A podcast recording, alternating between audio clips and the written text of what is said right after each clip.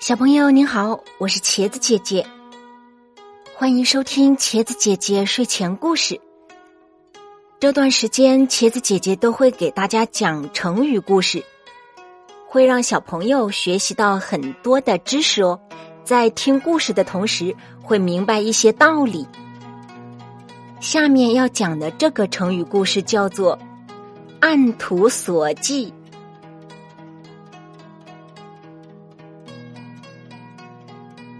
伯乐是古代著名的相马专家，在古代主要的交通工具是骑马，相马专家就是指很会选出好马的人，因为马也有好和差的。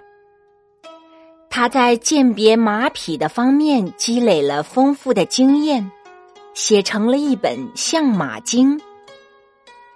伯乐的儿子很想学到相马的本领，就从早到晚捧着《相马经》念，把它背得滚瓜烂熟。有一天，伯乐的儿子洋洋自得地说：“父亲，您的相马本领我全都学会了。”伯乐听了，微微一笑，说：“那好吧。”你去找一匹千里马来，让我鉴定鉴定。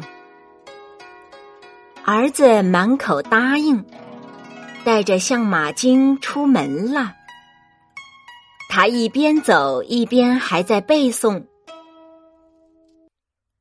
千里马额头隆起，双眼突出，四蹄犹如垒起的九曜饼子。”他边走边找。看见大大小小的动物，都要跟相马经上的标准对照一番，但是有的只符合一条，有的一条也不符合。终于，伯乐的儿子在池塘边看见了一只癞蛤蟆，鼓着双眼，呱呱呱的叫个不停。他对照相马经。端详了癞蛤蟆好半天，然后把它包起来，兴冲冲的跑回家，对父亲说：“千里马可真不好找，您定的条件太高了。我好不容易在池塘边找到了一匹，额头和双眼与您书上说的差不多，就是蹄子不像九曜饼子。您给鉴定鉴定。”伯乐看到儿子手中的癞蛤蟆。哭笑不得，说：“呵 呵可惜这马太喜欢跳了，不能骑呀。”小朋友们，这个故事告诉我们：伯乐的儿子死背书本，生搬硬套，最终闹出了笑话。